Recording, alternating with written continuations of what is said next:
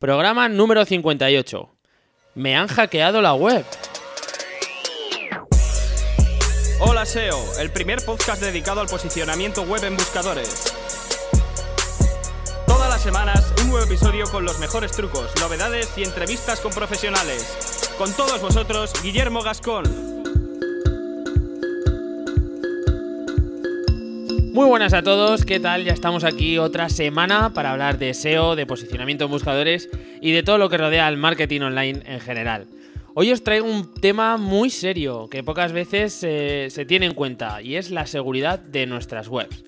Pero antes de todo esto ya sabéis que tengo un proyecto entre manos, un e-commerce lanzado desde cero. Estoy trabajando junto con mi hermano en un proyecto que la verdad está siendo apasionante y del que todos vosotros podéis ser partícipes. Cada pocos días voy subiendo un pequeño vídeo con nuestros avances y el rumbo que va tomando la tienda. Y además, gracias a vuestros consejos y comentarios, todos los que ya estáis eh, dentro de, esta lista de correos que ahora os comentaré, y dentro de esos comentarios en YouTube, pues cada vez me vais dejando comentarios eh, y tips, ayudas, consejos que nos están yendo muy bien y que nos están acercando cada vez más al lanzamiento. Si te interesa y quieres tener acceso a estos vídeos, te pasas por holaseo.net y en el post que viene adjunto a este podcast eh, tienes un cajetín de suscripción donde al suscribirte te llegará el primer vídeo y tendrás, eh, digamos, eh, el acceso a los siguientes y a los siguientes hasta que llegues al último vídeo que hemos sacado. Una vez he contado esto, vamos al tema central del programa de hoy. ¿Cómo afecta un hackeo al posicionamiento de mi web? Y es que amigos, la seguridad en nuestros proyectos es uno de los principales temas que solemos pasar por alto. La mayoría de las veces es porque no conocemos el alcance que, tienen las consecuencias eh, de un hackeo o porque no sabemos con la facilidad en la que un especialista puede colarse en nuestros ficheros y tirar todo nuestro curro por tierra. Lo cierto es que el desconocimiento no es una excusa para nuestra responsabilidad. Tenemos que estar al día y los hackeos son una de las cosas que están en, pura actualidad. Estamos en, ese momento en el que día sí, día también vemos hackeos en webs importantes. Imaginaros en webs eh, menos importantes lo que se puede llegar a vivir, ¿no? En el programa de hoy quiero que sirva eh, para que os concienciéis y sepáis que si no os preocupáis de la seguridad de vuestros proyectos en Internet, la cosa os puede salir carísima. Y no solo hablo en, tema, en términos económicos, eh, podéis perder muchísimo trabajo. Ahora veremos algunos de los problemas que nos pueden generar estos ataques, pero sobre todo profundizaremos en lo que puede llegar a perder nuestro posicionamiento por culpa de eh, este tipo de hackeos, este tipo de ataques. Estoy seguro que quieres saber lo que le va a ocurrir a tu web después de un hackeo, pero déjame antes que te cuente eh, por qué ahora mismo hay alguien que tiene un cartel rojo en su web alertando a todos sus usuarios de que esa web ha sido hackeada. Vamos a ver por qué han hackeado mi web. En este punto os paso a comentar cuáles son las principales motivaciones que puede tener una persona para llevar a cabo este tipo de acciones de, de hackeo, ¿vale?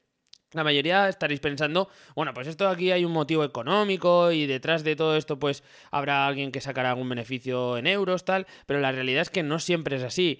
Voy a daros los tres principales, eh, digamos, motivos por los que se me dan estos hacking y, y, les he puesto unos nombres así un poco más graciosillos para maquillar un poco el dramatismo que puede tener todo este tema, ¿vale? Vamos con la primera de las motivaciones. Yo lo he llamado el hackeo de la picha larga. Me vais a permitir que les ponga estos nombres porque así ya os digo, maquillamos un poco el, tema y no queda todo tan, tan serio y tan peligroso. Queda una sensación esto de, de peligro inminente. Y de hecho lo es, pero bueno, por lo menos nos lo tomamos con un poquito de humor. ¿A qué se debe este nombre? Pues bueno, hace referencia a la competitividad y las ganas de demostrar quién es el mejor hacker de Internet. Vamos, a ver quién la tiene más larga, ¿no? Como se dice normalmente hay ciertos grupos de hackers que se dedican a esto, básicamente, sin ningún tipo de motivación extra que la de acumular webs reventadas en su historial. Eh, después se dedican a dejar su firma eh, en la web que han hackeado y, venga, lo comparten con su grupito de hackers para ver quién es el mejor de todos hackeando. Suena triste y, es que es así, es así de triste. Eh, estos días atrás he tenido acceso a algunos de estos grupos y es que son grupos de Facebook abiertos incluso donde se comparten, pues bueno, las webs que han sido hackeadas y sin ningún tipo de pudor se puede ver toda la lista de webs que lleva cada uno de los, de los hackers eh, que siempre se ocultan bajo un subnombre, un nick o como ya sabéis algún tipo de, de apodo, ¿no? Te ponen la URL y efectivamente si haces clic en esas URLs pues te llevan a páginas hackeadas con la, firma que os he comentado antes. Hackeo por tal y por cual, muchas gracias, ta ta tal, ta ta tal. Imaginaros eh, qué motivación puede tener esta, pues simplemente la de medirse a ver quién es el, el más capullo de todos y hackea más webs y fastidia más negocios, fastidia más proyectos, etc. Sin comentarios. Vamos a pasar a la siguiente motivación, que es el hackeo de la platica. En este caso se trata de una extorsión en toda regla. Lo que hacen los hackers, pues es inutilizan eh, alguna web. Normalmente suelen ser e-commerce, eh, e-commerce además con niveles de facturación importantes que hayan descuidado muchísimo su seguridad. Esto os puede parecer una locura, pero es algo que está a la orden del día. Hay webs que están facturando mucho, e-commerce que facturan mucho a nivel diario y que, bueno, em, no tienen en cuenta a lo mejor que la seguridad es, algo fundamental en, en, el crecimiento de su negocio, ¿no? Estas webs eh, son víctimas de extorsiones para poder recuperar el control de, su web. Imaginad que vuestro negocio tiene una facturación diaria de 2.000 euros al mes, que no, no, estoy diciendo ninguna locura, ¿vale? En una semana con la web hackeada habéis dejado de facturar 14.000 euros y el reloj aquí sí que no para, ¿vale? Porque cada día son 2.000 euros de pérdidas, pum, pum, pum, sin parar. Pues esto es lo que usan los hackers. Eh, esta prisa, ¿no? Te solicitan un rescate con, un montante de, dinero que realmente es asequible para este tipo de negocios y muchas, muchos, muchos, muchos muerden el anzuelo, pagan este, este rescate, por así decirlo, y lo peor de todo es que en la mayoría de las ocasiones nunca llegan a recuperar eh, la web. Eh, o sea que imaginaros el drama, pagamos un, estamos perdiendo un dinero diariamente, además pagamos ese, esa extorsión y encima no recuperamos la web. Imaginaros incluso eh, si nos ponemos en la situación de que le devuelven la web a esa persona, bueno, ahí habría que hacer un trabajo de seguridad Imaginad que pueden tener cualquier tipo de puerta trasera para que la web vuelva a recaer en este tipo de ataques.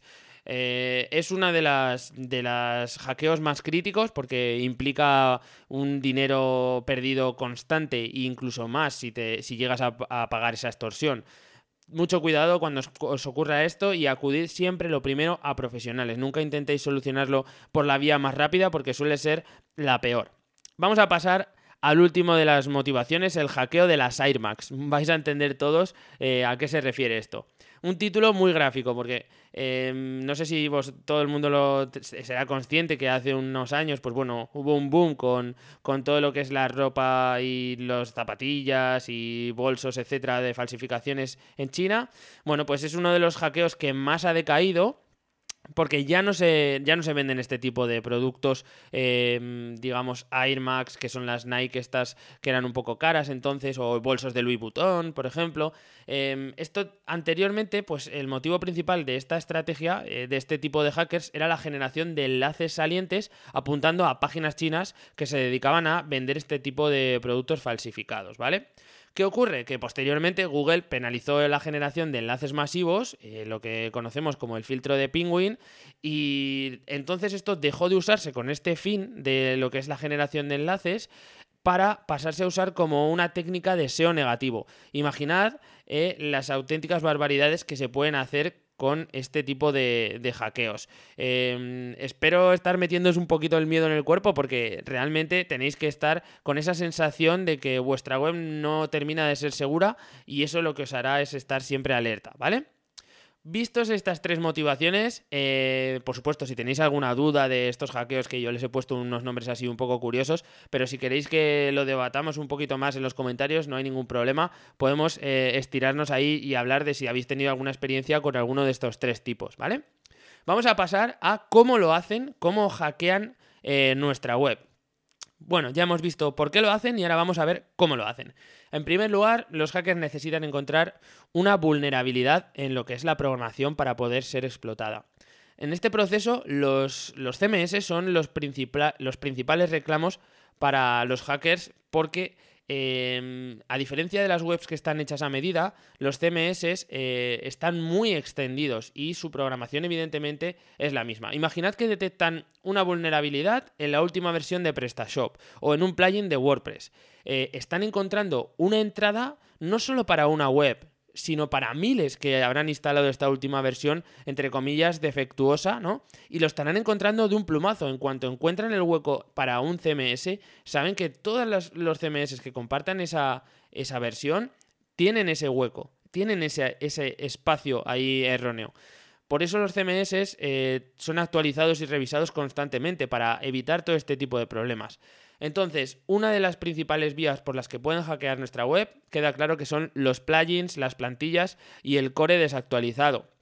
Como os comentaba, tenemos que actualizar constantemente nuestros CMS cuando estemos trabajando sobre estos sistemas y sus complementos también, porque es que el riesgo eh, también lo tenemos en las plantillas, lo tenemos en las extensiones, lo tenemos en los plugins.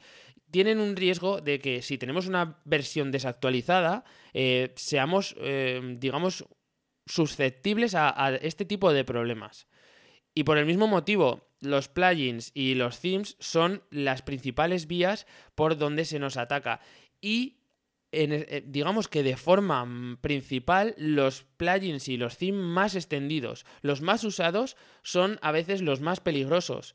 Porque imaginad que cuanta más gente esté utilizando un composer, que suele ser uno de los, de los, de, perdón, de los plugins que más problemas de este tipo eh, están trayendo, si utilizan muchísimas personas el Visual Composer que sea, si descubren una vulnerabilidad, van a tener a su alcance a un montonazo de gente. Por eso los plugins y los themes que son masivos tener cuidado porque son susceptibles, si no tienen una actualización bastante frecuente, de ser hackeados y daros unos problemas y unos dolores de cabeza increíbles.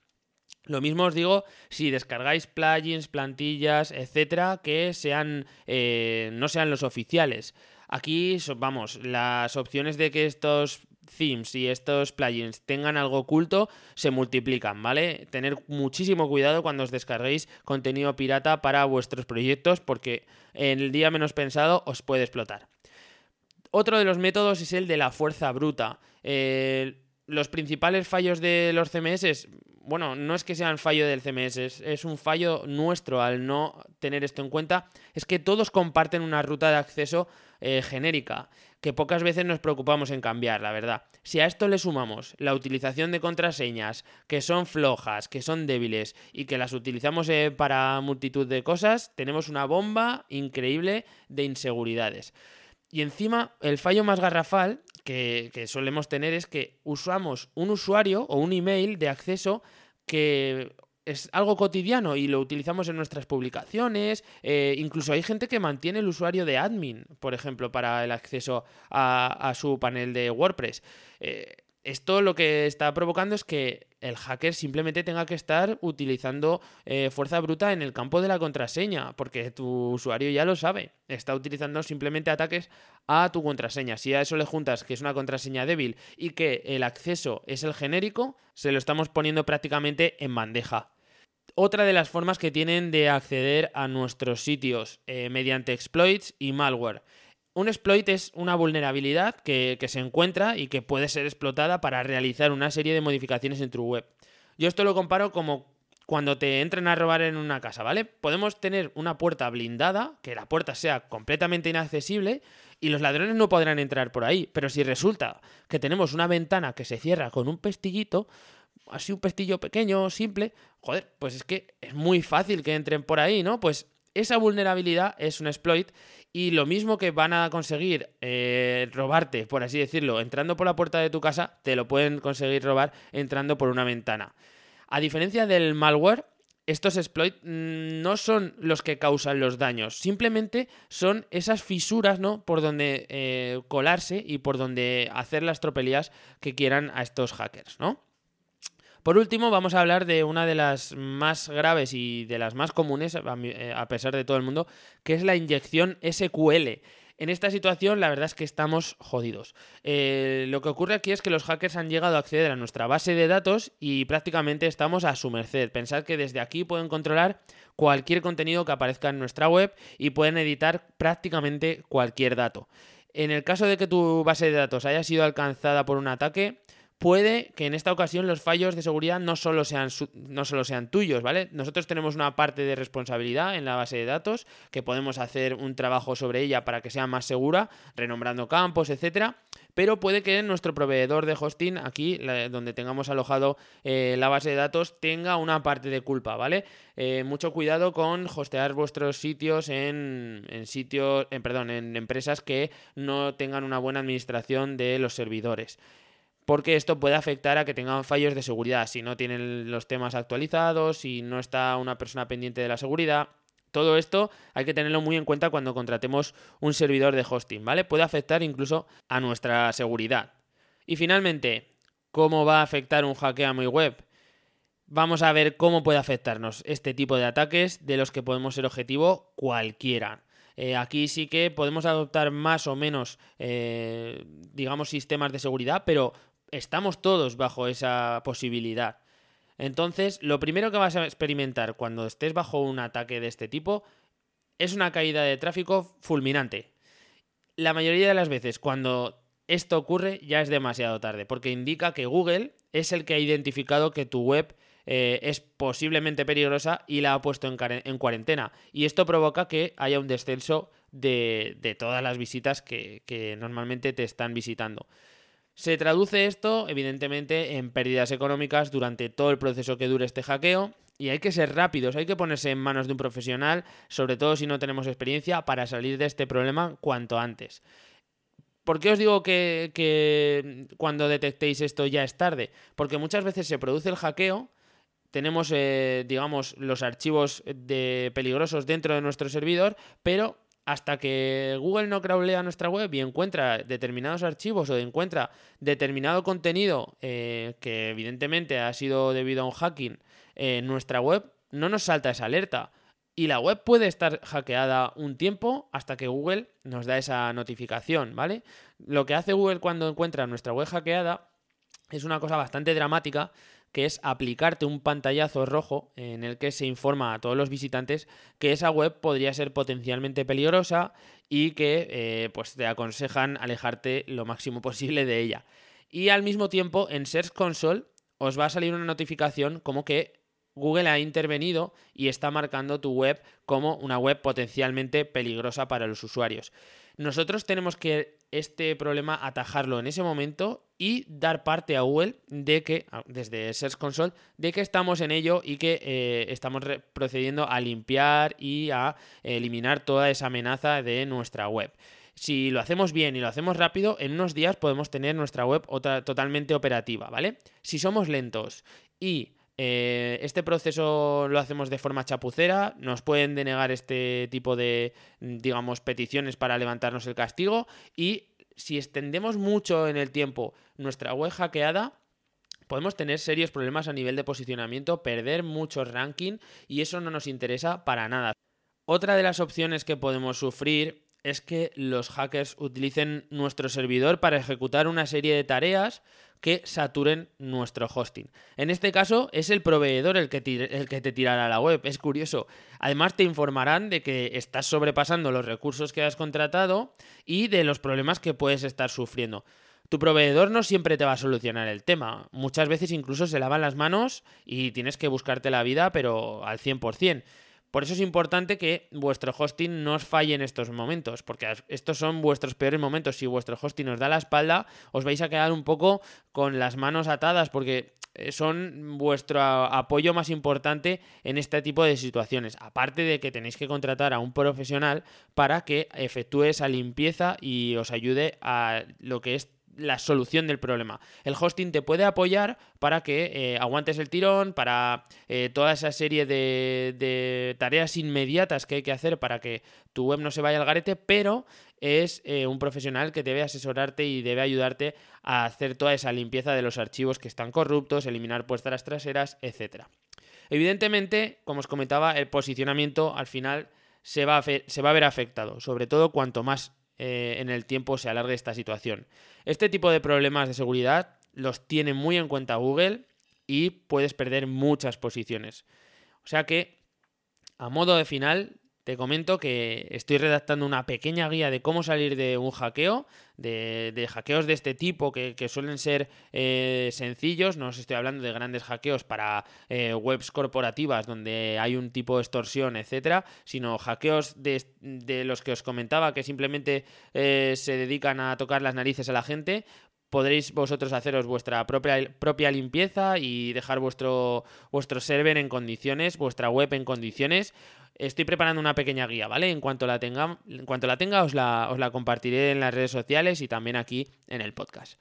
Llegamos al final, llevamos hablando un ratillo, espero que, que, te pongas las pilas con el tema de la seguridad y sobre todo que me dejes una reseña positiva a modo de agradecimiento, ¿no? Eh, puedes hacerlo desde iTunes, puedes hacerlo desde Evox, que por cierto, eh, tengo que comentaros a todos los oyentes de Evox que estoy teniendo unos problemas tremendos con, con la plataforma porque no me está actualizando el feed de datos. Eh, os quiero pedir disculpas a todos porque no es que yo no quiera sacar los, podcasts en Evox, es que Evox, desde que actualicé el feed al protocolo HTTPS, no está, no está tragando los episodios, ¿vale? Lo tienen ya en soporte de Evox eh, para, para tramitar esta mejora, pero de momento tengo que meter eh, cada uno de los capítulos llamando a, la puerta de Evox y diciéndole, oye, por favor, he sacado yo otro programa, por favor, subírmelo a, la lista de, podcast. Pero bueno, así está la situación, os lo digo para que lo sepáis, que da la sensación de que hay un salto ahí de programas que, paso del, del, yo que sé, del 60 al 66. No, no, están, están todos, lo que pasa es que no los está sacando la plataforma. Dicho todo esto, Muchas gracias a todos por estar aquí otra semana más, por vuestros comentarios, por vuestros emails y nos vemos la semana que viene. Un saludo a todos, adiós.